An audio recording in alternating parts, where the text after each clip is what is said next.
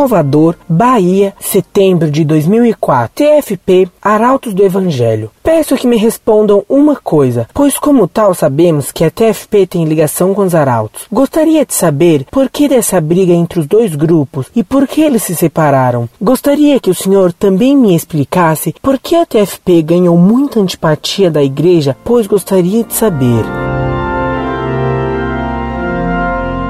Prezado, salve Maria. Após a morte do imortal Plínio C. de Oliveira, era natural que a TFP se dividisse. Consta que as principais razões da divisão entre a TFP e os chamados arautos do Evangelho ou do Apocalipse teriam sido Primeiro, o fato de João Esconamilho ter procurado fazer uma TFP feminina, coisa que o profeta de Higienópolis sempre se recusou a fazer. Segundo, o fato de João Esconamilho ter organizado um culto para si mesmo, tal como Plínio C. de Oliveira organizara para si por meio do próprio Esconamilho, com ladainha e tudo mais, dizem.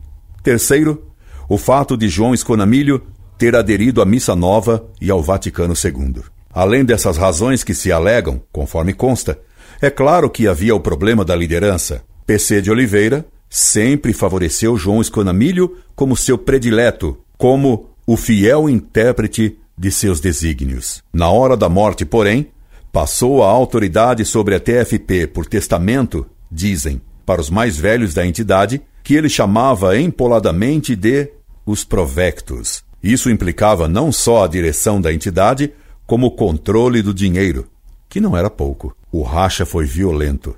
Houve aristocráticas brigas físicas e processos civis e trabalhistas ainda em curso. Os dois lados esperam a ressurreição de Plínio para resolver a questão e instalar o reino de Maria, para saber quem se assentaria à direita do profeta ressuscitado. Deve ter sido marcada outra data por ocasião da guerra do Iraque, quando certamente esperavam a bagarre de Araque. Não aconteceu nada. Plínio, como Malbrove, continua mortinho da Silva.